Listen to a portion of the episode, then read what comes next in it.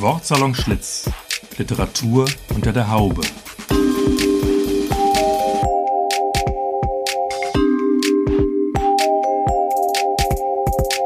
Ein Podcast über Literatur, Buch, Stadt und Szene aus dem ehemaligen Frisiersalon Schlitz in Frankfurt.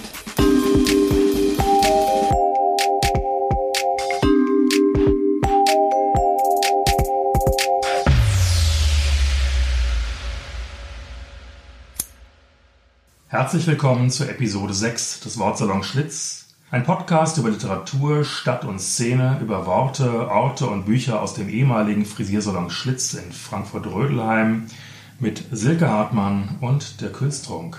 Heute begrüßen wir bei uns hier im wunderschönen Wort- und Frisiersalon Schlitz in Rödelheim die Schriftstellerin Saskia Hennig von Lange. Herzlich willkommen, liebe Saskia. Schön, dass du da bist. Ich freue mich auch. Es ist wunderschön hier.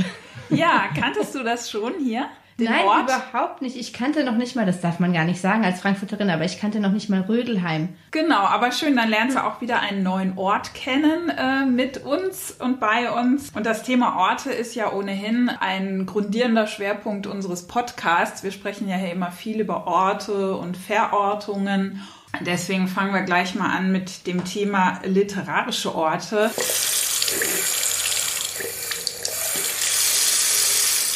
Hast du denn einen literarischen Lieblingsort, an dem du dich gern bewegst, Saskia?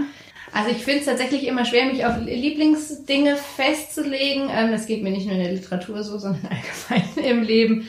Aber das Schwierige ist ja auch, der Ort bindet einen immer so an den Körper. Also das ist ja so ein Zwiegespann irgendwie. Deswegen fällt es mir schwer, mich da festzulegen. Wenn ich mich aber festlegen muss, dann nehme ich das Bockenheim von Peter Kurzek, Mitte der 80er Jahre. Und äh, hast du da auch schon so Spaziergänge gemacht oder besondere Orte entdeckt oder geht's um das ganze Stadtviertel? Braucht gar nicht wirklich Spaziergänge zu machen, weil es tatsächlich der Ort ist, an dem ich auch lebe. Also wir wohnen in der Schlossstraße. Peter Kurzek hat in der Jordanstraße gewohnt. Das ist gerade um die Ecke. Das sind, weiß ich nicht, keine 500 Meter. Und wenn ich diese Wege gehe, die ich täglich gehe, zum Kinderladen bringe ich meine Tochter, so wie er seine Tochter auch zum Kinderladen gebracht hat, dann überlagert sich das so seltsam und manchmal kommt dieser Rhythmus seiner Sprache so in meinen Kopf und verschiebt mir den Alltag so schön. Und das macht es mir irgendwie neu oder anders. Und ich glaube, er hat ja im Haus 36 gewohnt und wenn ich dann vorbeilaufe, manchmal ist die Eingangstür offen und dann splinter ich so rein und denke, ist er da? ist er noch da? Ja, genau, der Geist. ja. Wie ist es bei dir, Dirk? Ähm, Gibt es da einen literarischen Lieblingsort? Also ich habe gerade drüber nachgedacht, ich bin ja in Frankfurt aufgewachsen, in Bockenheim natürlich zur Uni gegangen, also äh, insofern habe ich da auch viel Bezüge zu, aber ich hatte tatsächlich immer Schwierigkeiten, mir Frankfurt als literarischen Ort vorzustellen, gerade weil ich halt in Frankfurt lebe, ja, das ist halt irgendwie so eine komische Vorstellung. Und ich weiß, dass das in anderen Städten ganz gut geht, also Berlin zum Beispiel als literarischer Ort, das ist irgendwie so ganz typisch Frankfurt, fand ich immer schwierig. Und ähm, ich glaube, die ersten literarischen Orte, die mich angeregt haben. Das war zum einen Irland bei Heinrich Böll, das irische Tagebuch. Äh, ist jetzt nicht sehr originell, aber ähm, hatten in den 80er Jahren, glaube ich, sehr viele angeregt, nach Irland zu reisen und dann nochmal spezifischer Dublin als literarischer Ort, äh, ganz spezifisch dann bei äh, James Joyce, den Dublinern, aber eben auch bei Ulysses, äh, ein Buch, wo ein literarischer Ort auf eine sehr, sehr intensive Art erfahren wird, eine Stadt als, äh, als literarischer Ort.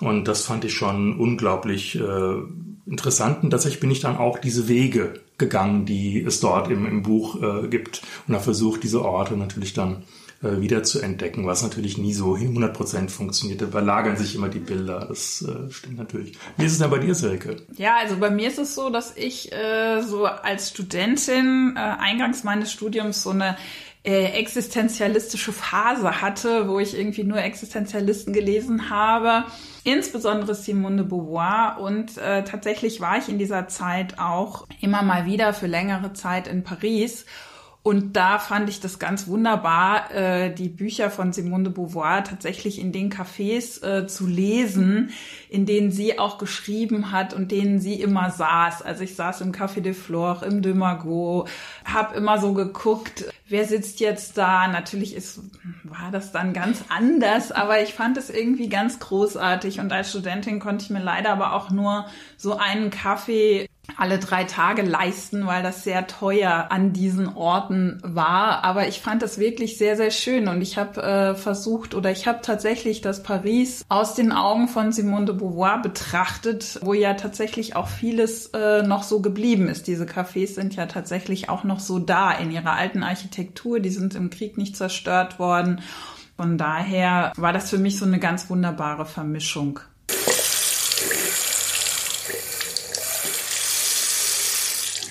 Saskia, deine Bücher könnte man ja tatsächlich als, äh, ich würde mal sagen, radikal ortsgebunden betrachten, ja. Schon dein erster Roman dreht sich um ein anatomisches Museum und äh, seinen Hüter, der dieses Haus niemals verlässt. Was hat dich dazu gebracht, sozusagen alles so an einen Ort äh, zu binden und auch diesen Ort nicht zu verlassen? Das war tatsächlich der Ort. Also ich habe den besucht im Rahmen des Studiums mit Studierenden.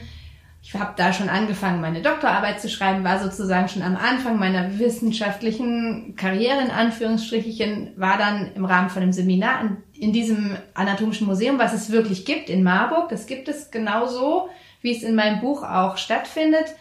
Und habe dann gedacht, wow, das ist ja total verrückt. Also nicht nur dieser Ort, sondern das, was der Ort auch versammelt. Das ist wie so eine Wunderkammer. Das ist eben so ein altes anatomisches Museum mit auch Ausstellungsstücke noch aus dem 17., 18. Jahrhundert, teilweise noch älter, völliges, verrücktes Zeug versammelt sich da.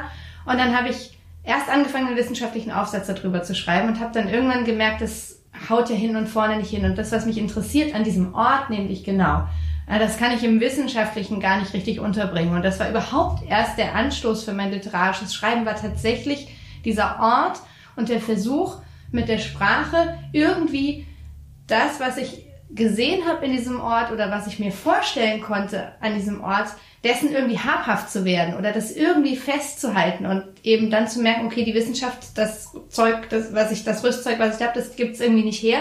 Also muss ich das jetzt anders versuchen. Und dann habe ich das ja einfach erstmal so geschrieben und habe dann relativ schnell gemerkt, das ging mir auch in meinem zweiten Buch so, da reden wir sicher auch noch drüber. Ja. Der Ort allein trägt halt irgendwie nicht, irgendeiner musste halt hin. Aber interessant, du sagst, der, der Ort war quasi zuerst da, also der, der Wunsch über diesen Ort irgendwie zu schreiben. Erst dann kam quasi das Personal oder der, ja, der Handlungsträger dazu, oder? Genau, und dessen, dessen sich halt bewusst zu werden, natürlich, also auch ich schaue ja mit meinen Augen diesen Ort an. Und der Ort ist ja auch nur interessant, weil ich den betrachte. Und so musste ich halt an meiner Stelle, ich wäre diejenige gewesen im Wissenschaftlichen sozusagen, wären es ja meine Augen geblieben irgendwie. Und da braucht es das Personal nicht, aber im Literarischen braucht es halt natürlich das Personal. Ja, das war auch das, was mir den Schritt so ein bisschen schwer gemacht hat, weil es ja im Wissenschaftlichen auch schön ist, ohne das Personal sozusagen die Dinge betrachten zu können. Aber wie du sagst, es funktioniert halt nicht. Das will auch niemand lesen, glaube ich.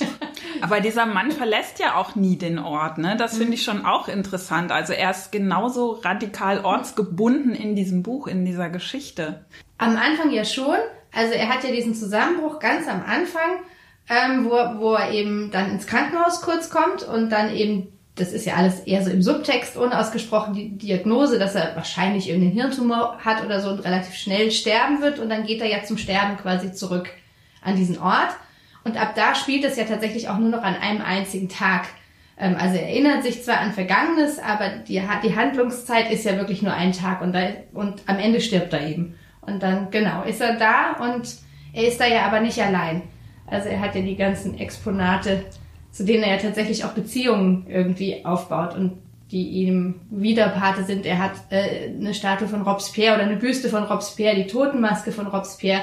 Ähm, das ist ja ihm alles, ja, sind ihm ja Freunde quasi, mit denen er da in diesem Ort. Das reicht dem, glaube ich. Auch. Und auch Geschichten natürlich. Genau. Also, ja, ja. Mhm.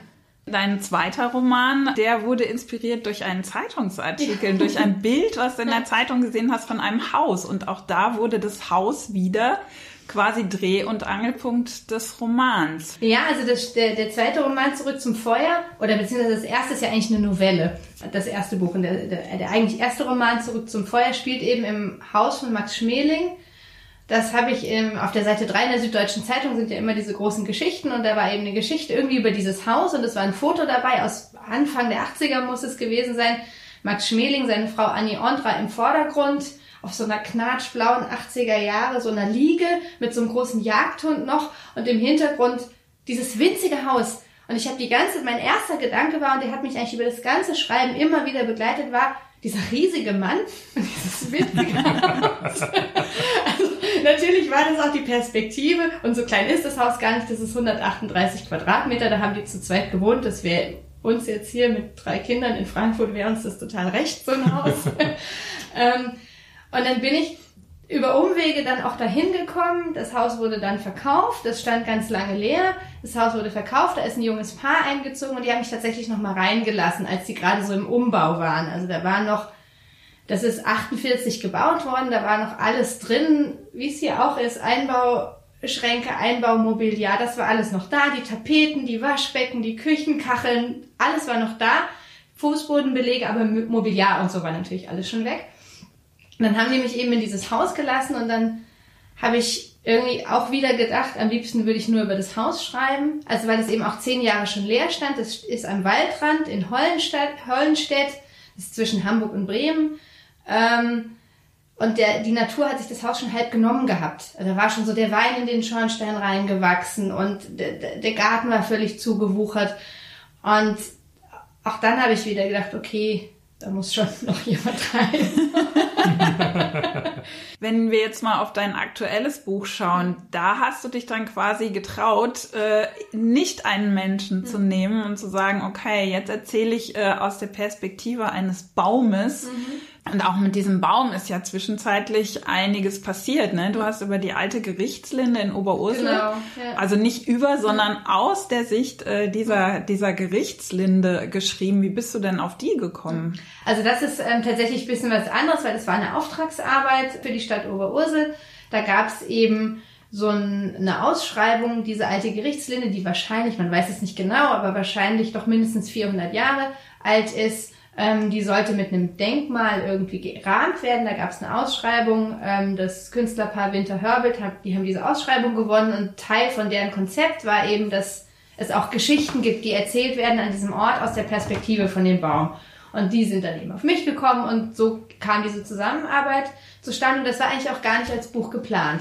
Also mhm. ursprünglich sollten das wirklich, waren das Lesungen über zwei Jahre, immer zum Wechsel der Jahreszeiten gab es eine neue Geschichte, die ich aus der Perspektive dieses Baums erzählt habe. Auch da habe ich dann irgendwann gedacht, gut, wir brauchen noch einen menschlichen Protagonisten dazu. es gibt ein Mädchen sozusagen, mit dem der Baum so ins Zwiegespräch kommt. Und dann am Ende, weil das auch bei den Zuhörern so gut ankam, stand eben die Idee, okay, wir machen doch noch ein Buch draus. So, also das, genau, war ein bisschen so eine andere Geschichte, aber natürlich gibt's einen Weg, der dahin führt, weil das Buch, was ich davor geschrieben habe, hier beginnt der Wald, ähm, da geht's ja da gehe ich ja mal raus. Also da fährt ja einer mit einem Lastwagen und landet am Ende in einem Weltkriegsbunker im Wald. Da bereitete sich das schon so ein bisschen vor, dass, dass ich also so ein bisschen die menschlichen Behausungen verlasse und mehr so in die Natur rausgehe. Deswegen schloss ich das wunderbar an und ich habe das Projekt deswegen gerne angenommen und jetzt ist so ein richtig schönes kleines Buch draus geworden mit Illustrationen und ja Fotos, Illustrationen. Das ist ein wunderschönes Buch ja, geworden. Ja. Was war das oder was ist das für ein Ort mit der Gerichtslinde? Wie muss man sich das eigentlich vorstellen, diesen Ort?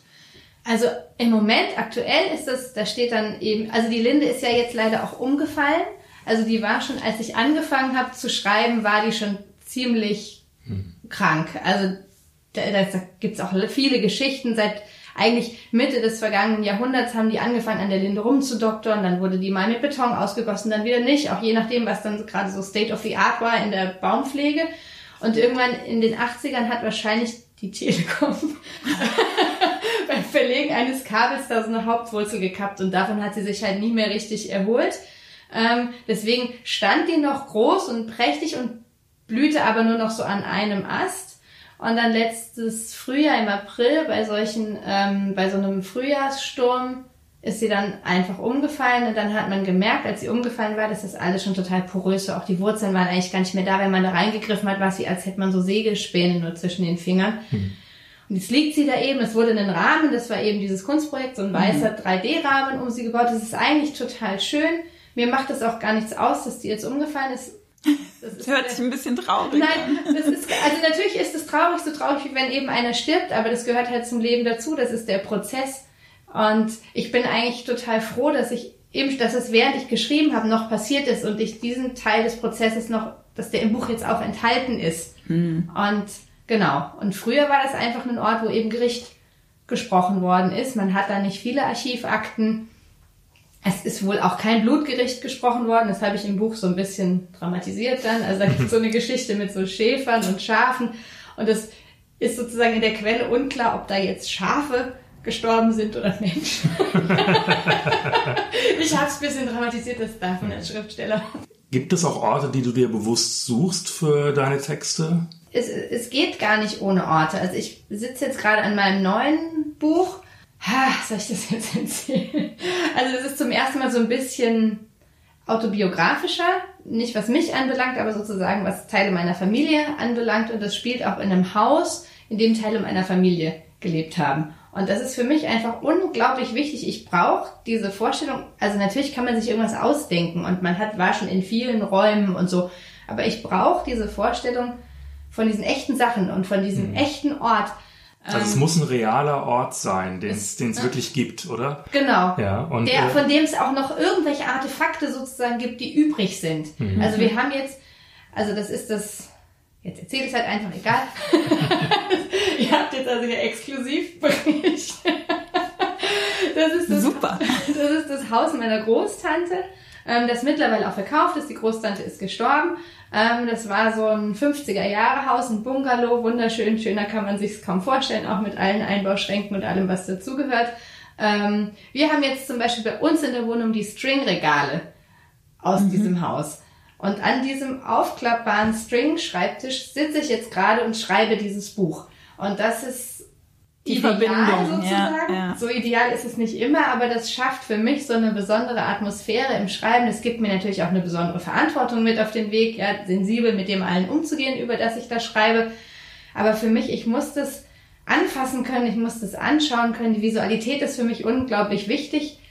Und wie gesagt, klar, ich könnte mir auch immer einen Ort ausdenken, aber lieber habe ich einen, den es gibt. Also du kommst quasi vom Ort aus auf die Geschichten. Ja. Und äh, in den Geschichten wie frei kannst du dann vorgehen, äh, wenn du so einen äh, sehr reellen Ort hast? Kannst du den Ort dann trotzdem noch in irgendeiner Form äh, verändern, äh, fantasiemäßig oder? Ja klar, also das ist da, das geht dann natürlich, mhm. also weil ja dann auch die Protagonisten, die ich mir ja ausdenke, also auch diese, das Buch, was ich jetzt schreibe, natürlich gibt's da Vorbilder, aber auch die Protagonisten sind ja am Ende ausgedacht. Auch das, was ich mir über Max Schmeling gedacht habe, ist ja nicht das, wie Max Schmeling da wirklich gestorben ist, das kann ich ja gar nicht wissen. Also allein schon, weil die Protagonisten ja dann anfangen, an diesen Orten zu handeln, verändern mhm. sich die Orte. Und in dem Zurück zum Feuerbuch zum Beispiel bricht ja dann dieses Wildschwein da in diesen Ort ein und verwüstet den total. Das macht dann nichts. So. Mhm. Und es macht auch nichts, wenn ich dann mal den Raum verlege oder sowas, dass das besser passt für die Erzählung oder so. Aber es muss eben dieses für mich sinnlich, es ist, glaube ich, eine Frage von Sinnlichkeit. Also für mich muss es das gegeben mhm. und ich geben und ich muss da gewesen sein wenigstens einmal. Ich muss irgendwie wissen, wie es da riecht. Ich muss vielleicht idealerweise da einmal auf dem Fußboden gelegen haben. Das ist vielleicht ein Spleen von mir. ähm, genau. Also ich muss irgendwie diesen Ort halt erfahren haben. Du hast ja gleich auch gesagt, wie es hier gerochen hat, als du ja. um die Ecke gekommen ja. bist. Ne? Vielleicht, Den schönen äh, Duft der Rödelheimer Keller, der Altbaukeller. Schau dich um, vielleicht ist es ja Inspiration. Äh, der äh, Frisiersalon Schlitz. Vielleicht gibt's ja noch einen Text hierzu. Also es gibt auf jeden Fall in dem neuen Buch schon eine Szene, wo die Protagonistin beim Friseur sitzt. Und diese äh, Szene ist noch so ein bisschen unausgemalt sozusagen, weil ich keinen richtigen Friseur vor Augen hatte, aber jetzt. ja, das ist ja dann wirklich, äh, wirklich perfekt, ja.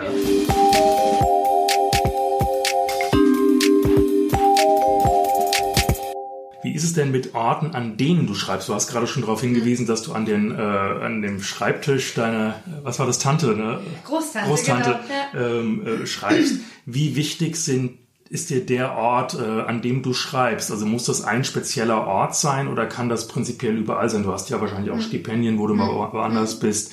Ähm, was, was braucht dieser Ort, damit du irgendwie gut arbeiten kannst? Also der muss tatsächlich sozusagen zu Hause sein. Also der muss da sein, wo meine ganzen, wo die ganzen Bücher sind und so. Also weil ich ja schon mhm. mein Schreiben auch so sehr stark getragen ist von den Texten anderer und ich so äh, auch immer mal so unmarkierte Zitate einfließen lasse. Und dann muss ich eben, dann muss ich eben halt die Bücher schnell zur Hand haben. Also das funktioniert einfach sonst nicht. Und Ansonsten ist das in der Wohnung flexibel. Ich habe im Schlafzimmer diesen kleinen String zum Ausklappen, aber der ist halt wirklich super klein. Also ja, 80 Zentimeter breit. Wie tief wird der sein? Vielleicht 40 oder so. Mhm. Ähm, ich wechsle zwischen dem und dem Küchentisch. Es gibt leider keinen eigenen Raum für mich in unserer Wohnung. Das wäre natürlich ideal, aber das geht halt einfach nicht. In Frankfurt ist das irgendwie, glaube ich, mit drei Kindern. Also im Café zu schreiben, das wäre keine Option, weil Überhaupt da fehlen dir die Bücher dann. ja, da äh, fehlen mir die Bücher und da sind mir auch zu viele andere. Also ich allein, das ist vielleicht auch wichtig. Ich muss allein in unserer Wohnung sein. Das ist natürlich auch schwierig zu bewerkstelligen unter Umständen. Ähm, äh, genau, also Kaffee, da kann ich mich auch nicht konzentrieren, da finde ich auch die anderen Leute so interessant. Da mhm. gucke ich lieber rum oder quatsch mit jemandem. Ich bin der letzte Mensch, der irgendwo an einem öffentlichen Ort schreiben könnte. Das mhm. kann ich einfach überhaupt Ich habe irgendwo habe ich das mal bei dir gelesen, diese Idee von dem, dass du drinnen sitzt und nach draußen mhm. guckst, also dass diese von diesem mhm. Innenort die mhm. die Sicht nach draußen geht irgendwie sehr stark. Ist das so? Also genau, also, ja, und dieser dieser Innenort sozusagen beschützt mich halt auch vor diesem, also ich kann ja dann selber filtern. Also wenn ich, mhm. ich kann mich ja entscheiden, bleibe ich jetzt hier oder gucke ich aus dem Fenster. Und was ich dann halt sehe, ja, damit gehe ich um. Aber wenn ich im Café sitzen würde, kann, ich kann das zumindest nicht. Also ich könnte mich niemals so abschotten, dass das dann meins bleiben würde. Also der, der Schreibraum muss ein geschützter Raum ja, sein irgendwie. Ja, auch, ja. Und Bücher hattest du ja eben auch genannt, das ist wichtig, ein wichtiges genau, Thema. Aber welche Bedeutung haben Bücher für dich? Also das ist so, eigentlich total zwiespältig. Wir haben ja natürlich unheimlich viele Bücher zu Hause, weil mein Mann Benno ja auch im Literaturhaus arbeitet und Bücher sind einfach, also wir haben so eine Altbauwohnung mit so einem zentralen Flur, hohe, 3,50 Meter hohe Decken und wir haben die, der Flur ist sozusagen voll mit Büchern bis unter die Decke. Ich habe da neulich mal wieder drüber nachgedacht, äh, dass das eigentlich total unpraktisch ist, weil an die ganzen oberen Bücher komme ich ja überhaupt nicht dran, die benutze ich nicht. Es ist eigentlich so, als hätten wir die gar nicht. Also weil ich dann auch, wann holt man schon die Leiter und kraxelt dann da hoch, um ein spezielles Buch zu holen, dann räumt man die Leiter wieder weg und so. Also ja, irgendwie ist es schon wichtig, aber ich bin da so auch so ein bisschen festgefahren. Wahrscheinlich stimmt das auch gar nicht, was ich eben gesagt habe mit den Büchern. Also vielleicht bräuchte ich nur so zehn von den Büchern, die wir haben, auf die ich immer wieder zurückgreife, die mir so ein Fundus irgendwie sind. Und dann habe ich natürlich aktuell zu dem, jeweils zu dem Buch, ähm, was ich schreibe, weil ich ja immer noch dieses bisschen wissenschaftliche Herangehensweise durchaus in mir habe, habe ich halt aktuelle quasi Literatur, Recherche, Material, was, was ich dazu brauche.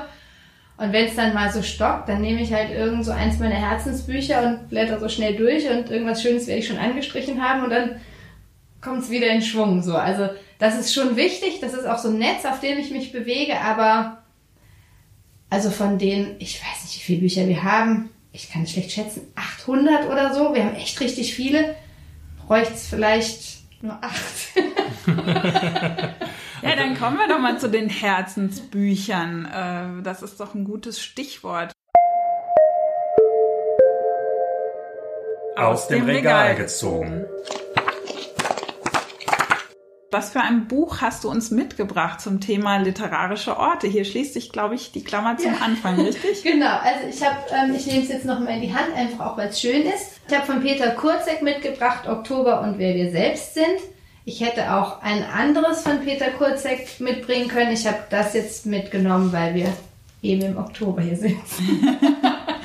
ich liebe Peter Kurzek sehr. Ich habe den erst relativ vor kurzer Zeit, vor weiß ich nicht, vier, fünf Jahren überhaupt für mich entdeckt. Ich habe vorher gar nicht Kurzek gelesen ähm, und habe das dann angefangen, vielleicht auch, weil mal jemand einen Scherz gemacht hat, dass ich ja quasi da um die Ecke wohne, wo er auch gewohnt hat und irgendwie kam es dann so. Und das war tatsächlich auch das erste Buch, was ich von ihm gelesen habe, obwohl es ja chronologisch überhaupt nicht das erste ist.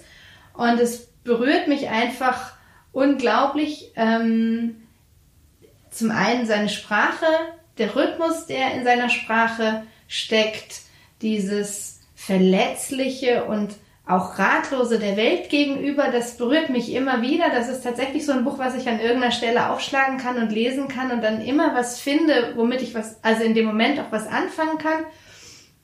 Und es gibt eben so aus meiner Biografie dann auch so viele Anknüpfungspunkte. Also er hat ja auch ähm, in der Nähe von Gießen gelebt, er hat in Gießen gelebt, ich habe in Gießen studiert. Dann sind wir tatsächlich nach Bockenheim um die Ecke gezogen. Seine Tochter hier in diesem Buch, ähm, das beschreibt so eben so einen Herbst äh, im Jahr 83. Ähm, seine Tochter geht in den Kinderladen. meine Tochter, also meine mittlere und meine jüngste Tochter gingen oder gehen in den Kinderladen. Also es gibt so Anknüpfungspunkte, wo man sich dann ja so zurücklehnen könnte und sagen könnte, ach so, das erklärt mir die Welt. Aber das Schöne an Kurzek, finde ich, ist, dass er einem die Welt immer so unsicher macht. Und dass man, es fühlt sich so ein bisschen an, wenn man so einen Kurzek-Text im Kopf hat und dann geht man da durch die Jordanstraße oder geht die Schlossstraße lang oder äh, weiß ich nicht, die Adalbertstraße. Es ist ja dieses ganze Revier, ähm, in dem er auch unterwegs war und es ist so ein bisschen wie neu, wie abgewaschen oder wie wenn man das mache ich ja heutzutage nicht mehr mit drei Kindern, aber früher, wenn man so in den Morgenstunden von der Party nach Hause kam und alles war plötzlich so anders. Also es war noch genauso wie immer und man hat es natürlich sofort erkannt und nicht gezweifelt, dass man da wohnt oder so. Aber doch verändert es einem oder ver verzaubert ist so ein kitschiges Wort, aber es macht es irgendwie anders und das ist das, was, was ich daran so unglaublich schätze, weil das so ein, eine große Kunst ist, weil er ja tatsächlich in all diesen Büchern immer nur, die meisten spielen ja in diesem Jahr 1983 immer in diesem selben Umfeld und trotzdem wird man nicht müde, das zu lesen. Und das ist. Was glaubst du denn, wo, worin besteht eigentlich die, die Spannung dann, äh, dass das so, so, so interessant wird? Bei, bei Kurzig, weil er beschreibt ja diese sehr alltäglichen Dinge einfach auch die ganze Zeit. Ja, und er wiederholt das ja auch alles ja. ständig. Und man weiß ja auch gar nicht, wenn man das jetzt so aufschlägt und liest, wüsste man ja spontan gar nicht, in welchem der Bücher man jetzt eigentlich unterwegs ist. ähm, es ist diese, es ist dieses,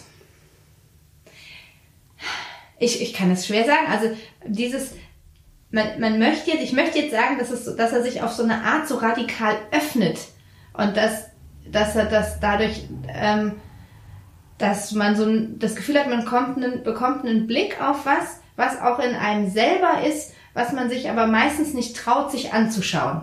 Hm. Das ist es, glaube ich, eigentlich. Oh. Wow. äh, sagst du mal noch, was das für eine Ausgabe ist und oh in Gott, welchem da Verlag? Ich, da muss ich die Brille aufsetzen. Also ich habe jetzt hier die Taschenbuchausgabe vom Fischer Verlag. Sagst du nochmal den Titel? Ähm, Peter Kurzek, Oktober und wer wir selbst sind.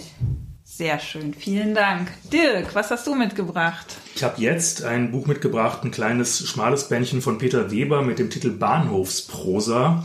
Äh, das ist 2002 bei Surkamp erschienen und äh, dieses Buch spielt tatsächlich nur in einem Bahnhof, äh, allerdings ein anonymer Bahnhof. Wir wissen nicht, wo dieser Bahnhof steht.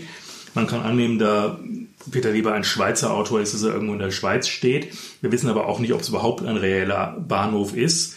Und äh, das Interessante ist, äh, dass er von einer anfänglich äh, fast realistisch erscheinenden Beschreibung des Bahnhofs immer surrealer wird, also immer seltsamere Dinge erlebt und ähm, dieser Bahnhof wie so eine Art lebendiges äh, Gebilde äh, wird äh, mit, mit äh, Eingeweiden und er geht dann halt durch diese Eingeweide durch. Er kriegt plötzlich ganz komische Funktionen. Er wird zu so einer Art Höfling des Bahnhofs und äh, hat dann bestimmte Funktionen, die er ausführen muss und ähm, dann äh, werden die, die Klänge in diesem Bahnhof werden irgendwie auf eine ganz seltsame Art und Weise verwandelt.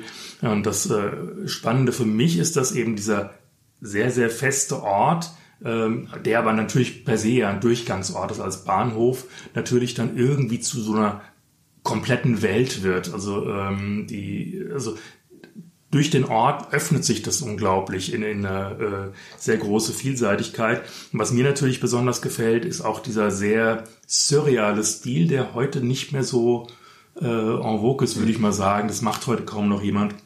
Ähm, die Dinge so zu verwandeln, weil das ist das, was mich daran interessiert, ist diese Transformation der, der Realität. Also man kommt quasi in einen realen Raum rein, man merkt aber, mit welcher Kraft der Fantasie dieser reale Raum eben verwandelt werden kann. Und äh, wie äh, ja reelle Thematiken ähm, auf eine sehr, sehr poetische Art und Weise verdichtet werden äh, können. Man kann das gar nicht so genau beschreiben. Also was mir noch vielleicht als Vergleich einfällt, ist Boris Vian. Ähm, hm der Schaum der, der Tage. Schaum der ne? Tage. Zum Beispiel auch da wird ja ein Raum auf eine sehr radikale Art und Weise verwandelt. Er drehte den Wasserhahn auf und heraus kam ein Aal. Ja, also so, so Sachen passieren, so, so, Sachen passieren hier in diesem Buch tatsächlich auch. Äh, tatsächlich kommt sogar ein Wal vor, der in dies, durch diesen Bahnhof schwimmt, ähm, der allerdings da so ein Ausstellungsstück ist. Ähm, Peter Weber, Bahnhofsprose, erschienen bei Surkamp 2002, also schon ein paar Jährchen her. Ja, Silke, was hast du uns denn mitgebracht? Ich habe mitgebracht Virginia Woolf, ein Zimmer für sich allein. Original A Room of One's Own 1929, äh, der sehr berühmte Essay der äh, britischen Schriftstellerin Virginia Woolf, in dem es im Grunde um die Voraussetzungen weiblichen Schreibens geht. Sechs Kapitel hat Virginia Woolf in diesem Buch. Eingangs schreibt sie, dass zwei Bedingungen erfüllt sein müssen, damit auch Frauen große Literatur produzieren können. 500 Pfund im Jahr und ein eigenes Zimmer. Im Weiteren beschreibt sie dann einen fiktiven Spaziergang über den Campus äh, von Oxbridge. Das ist so ein Zusammenschluss aus Oxford und Cambridge. Und äh, die Frau, die da über den Campus geht, darf den Rasen nicht betreten und sie darf nicht in die Bibliothek. Anschließend wird sie da zum Essen eingeladen. Und an dieser männlich dominierten Universität gibt es dann ein ganz üppiges Mahl auf goldenen Tellern. Und anschließend wird sie nochmal zum Essen eingeladen im fiktiven Frauencollege Fernham. Und dort gibt's dann auch nur eine dünne Suppe von einfachen Tellern. Also sehr, sehr bildhaft. Dann im nächsten Kapitel erfindet Virginia Woolf eine Schwester von William Shakespeare, die ebenso talentiert schreibt wie ihr Bruder, aber damit eben nicht reüssiert, zeigt, wie es einer schriftstellerisch begabten Frau im 16. Jahrhundert ergangen wäre. Sie wird verspottet, äh, sie wird am Theater abgewiesen, im Lauf der Geschichte wird sie geschwängert und schließlich nimmt sie sich aus Verzweiflung das Leben. Und dieser tragische, fiktive Lebenslauf ist im Grunde so eine stellvertretende Geschichte für viele Autorinnen der Literaturgeschichte vor 1900. Außerdem geht es noch darum, dass Frauen immer nur Gegenstand der Literatur sind und das Ganze mündet dann in die These, ähm, dass ein vollkommener Autor androgyn sein müsste. Ach so, ich sag noch mal kurz, Entschuldigung, Virginia Woolf, ein Zimmer für sich allein. Ich habe die Ausgabe aus dem S. Fischer Verlag äh, von 1981.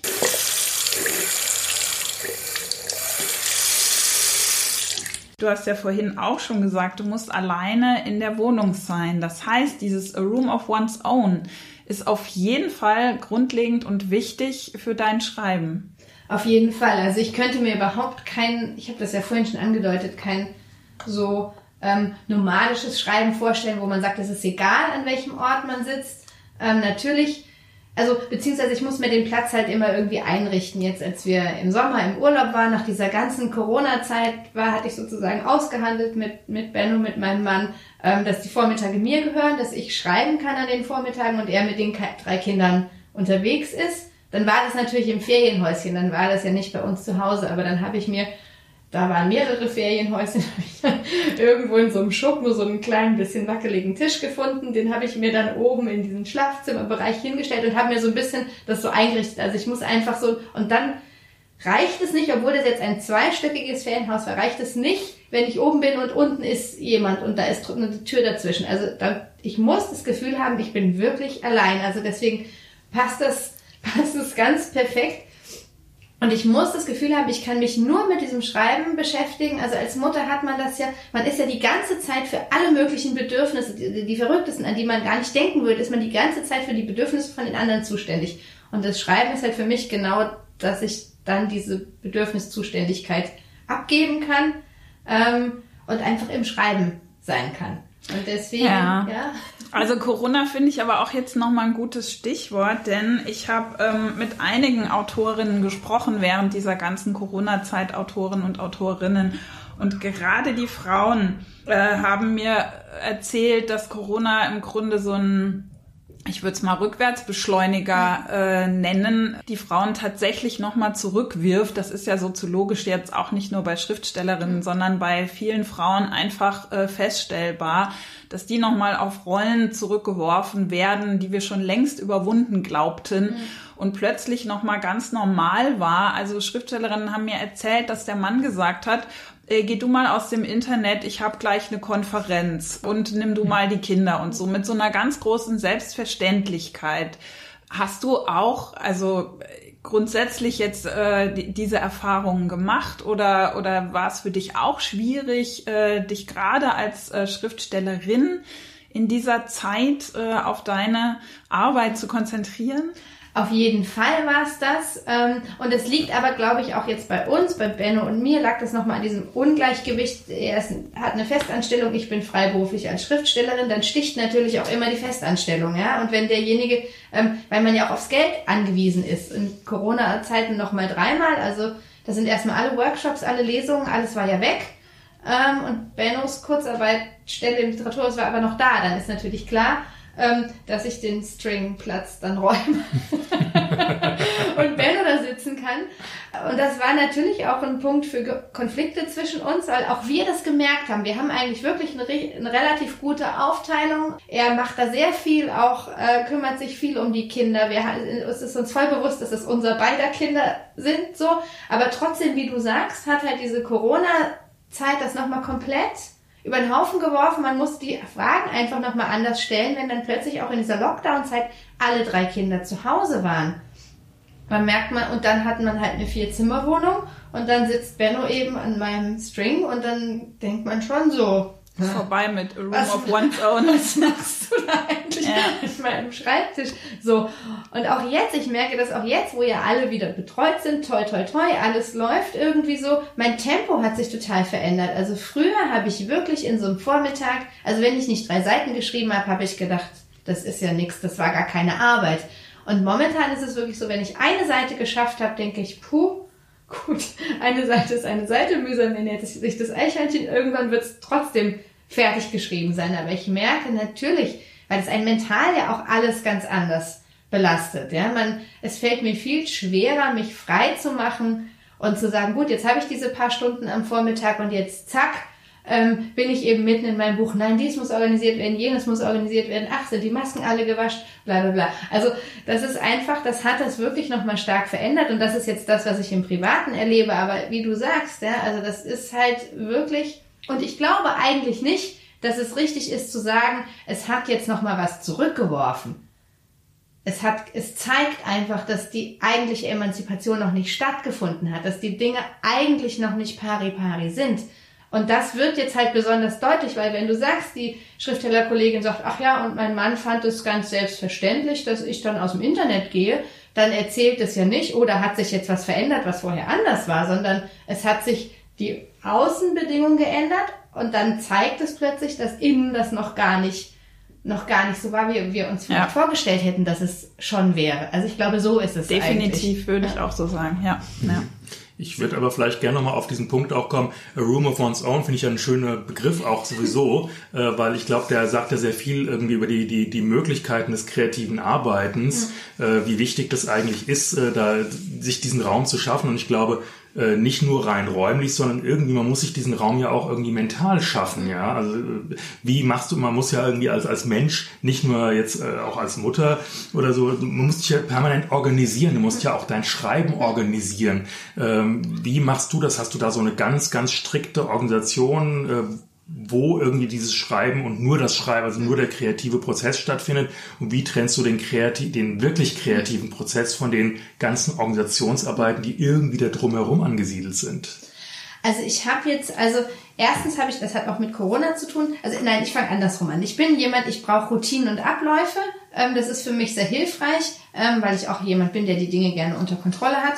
Ähm, jetzt neuerdings, seit Corona mache ich immer Yoga. Also ich mache sozusagen, wenn alle weg sind, oder idealerweise, wenn alle noch schlafen, aber das klappt meistens nicht, weil irgendeiner wacht immer auf, ähm, mache ich also für mich ganz alleine Yoga. Und das ist so ein Schritt, sozusagen ganz bei mir selbst zu sein. Ich mache das, glaube ich, falsch mit dem Yoga. Ich mache das nämlich so, dass ich alle Sorgen und Gedanken und alles, was schrecklich ist, in dieser halben Stunde Yoga quasi unterbringe. ich mache also eigentlich genau das Gegenteil von dem, was man machen soll. Ich mache mich nicht leer beim Yoga, sondern ich mache mich ganz voll. Und hinterher sozusagen denke ich, jetzt habe ich ja über alles schon nachgedacht dann kann ich also jetzt ins Schreiben gehen.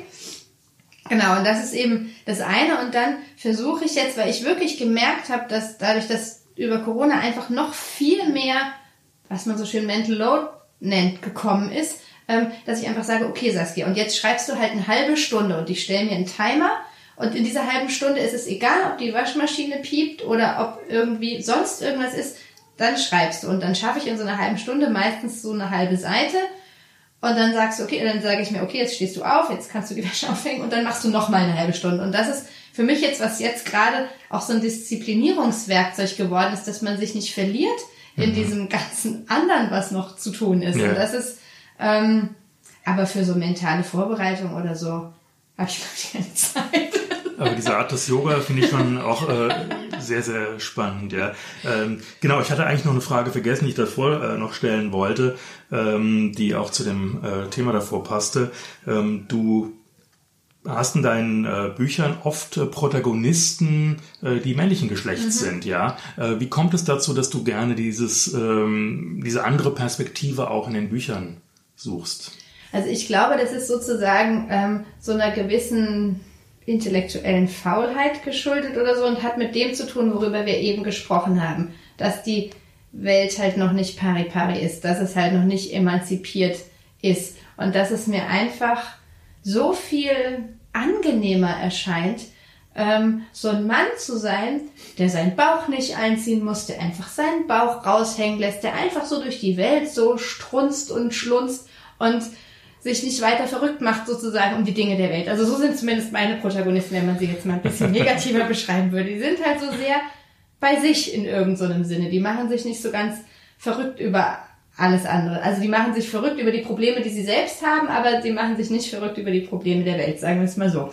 Und das ist für mich einfach so eine totale Befreiung. Also ich habe mir das als, also das ist ja jetzt komisch, was, also im Studium habe ich, war ich mal beim Vortrag von Slavoj Žižek. Und der ist ja nun wirklich kein schöner Mann. Aber, aber da habe ich einfach gedacht, am liebsten wäre ich ja Slavoj Žižek. So, also wo es einfach eben nicht drauf ankommt, ja, also wo es auf dieses Schönsein, Perfektsein, ähm, alles Mögliche im Kopf haben zu müssen, das ist ja auch so eine Frauenaufgabe, wo es auf das alles nicht ankommt, sondern man einfach ein bisschen verrückt sein kann, ein bisschen schwitzen kann, irgendwelche seltsamen Ticks haben kann und trotzdem das egal ist, weil man sozusagen intellektuell das ist, was die Leute interessiert an einem. Ich habe hier jetzt auch beim neuen Buch, also da gibt's jetzt also drei Protagonisten. Es ist eine Kleinfamilie. Es gibt Vater, Mutter, Kind. Aber ich merke jetzt, dass die Stimme des Vaters sozusagen immer mehr Raum einnimmt und ich mich da immer mehr, also mir das immer leichter fällt, ich mich eher zu Hause fühle in diesem Denken und Schreiben. Und für die Frau muss ich mir immer so, ach, da muss ich denken, ja gut, die muss jetzt auch wieder drankommen. So. Ich weiß nicht, was das ist. Also es ist ja natürlich auch, ähm, dass wir ich und wir alle ja auch so sehr in eine männlich dominierte Sprache hineingewachsen sind. Ja, also ich habe Literatur kennengelernt mit meinem Vater, mit der hat mit mir morgens im Bad Gedichte rezitiert. Die konnte ich dann alle, die Glocke, was weiß ich, ja. Ähm, und auch mein, auch ich habe ja Peter Kurzek mitgebracht. So, ja, ist ja blöd, ich weiß das selbst, aber es ist halt das, was ich irgendwie kenne und liebe und mit dem ich groß geworden bin.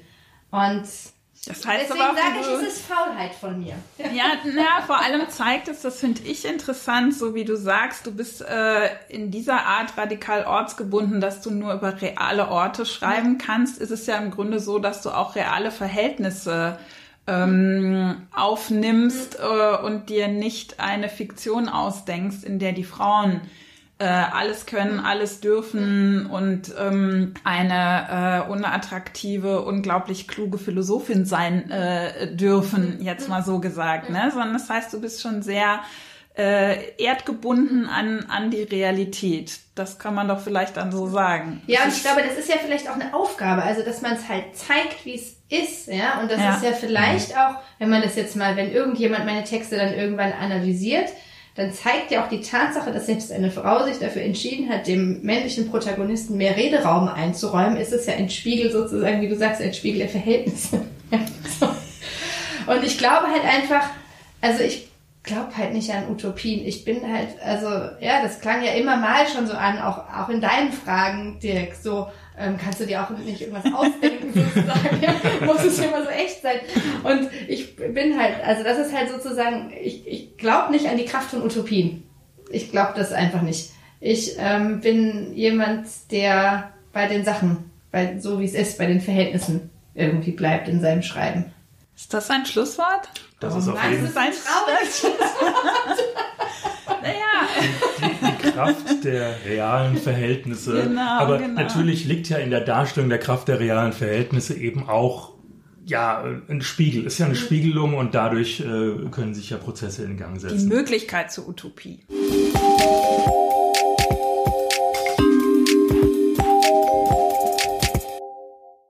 Ja, vielen Dank, liebe Saskia, dass du da warst. Äh, es war ein sehr intensives, kurzweiliges äh, Gespräch mit dir. Wir freuen uns auf dein nächstes Buch. Ähm, weißt du schon, kann man jetzt wahrscheinlich noch nicht sagen, oder wann es erscheinen soll? Nee, das weiß ich nicht. Ich kann also den Arbeitstitel verraten, weil ich den so, ja. schön, so schön finde. Äh, Opel Olympia. Opel Olympia, das ist doch ein schönes Schlusswort. Also wenn das nicht utopisch klingt. Aber wirklich, dann ähm, vielen Dank. Wir verabschieden uns mit Opel Olympia aus dem Wortsalon Schlitz. Auch diese Episode wurde euch präsentiert von Dirk Hülstrunk und Silke Hartmann. Und wir bedanken uns beim Kulturamt Frankfurt für die freundliche Unterstützung. Ja, und neue Episoden gibt's natürlich wieder alle drei Wochen, montags unter dem Titel Wortsalon Schlitz auf unserem Blog bei Podigy, aber natürlich auch bei Apple Podcasts, Spotify, äh, Google Podcasts und den üblichen Podcast-Plattformen.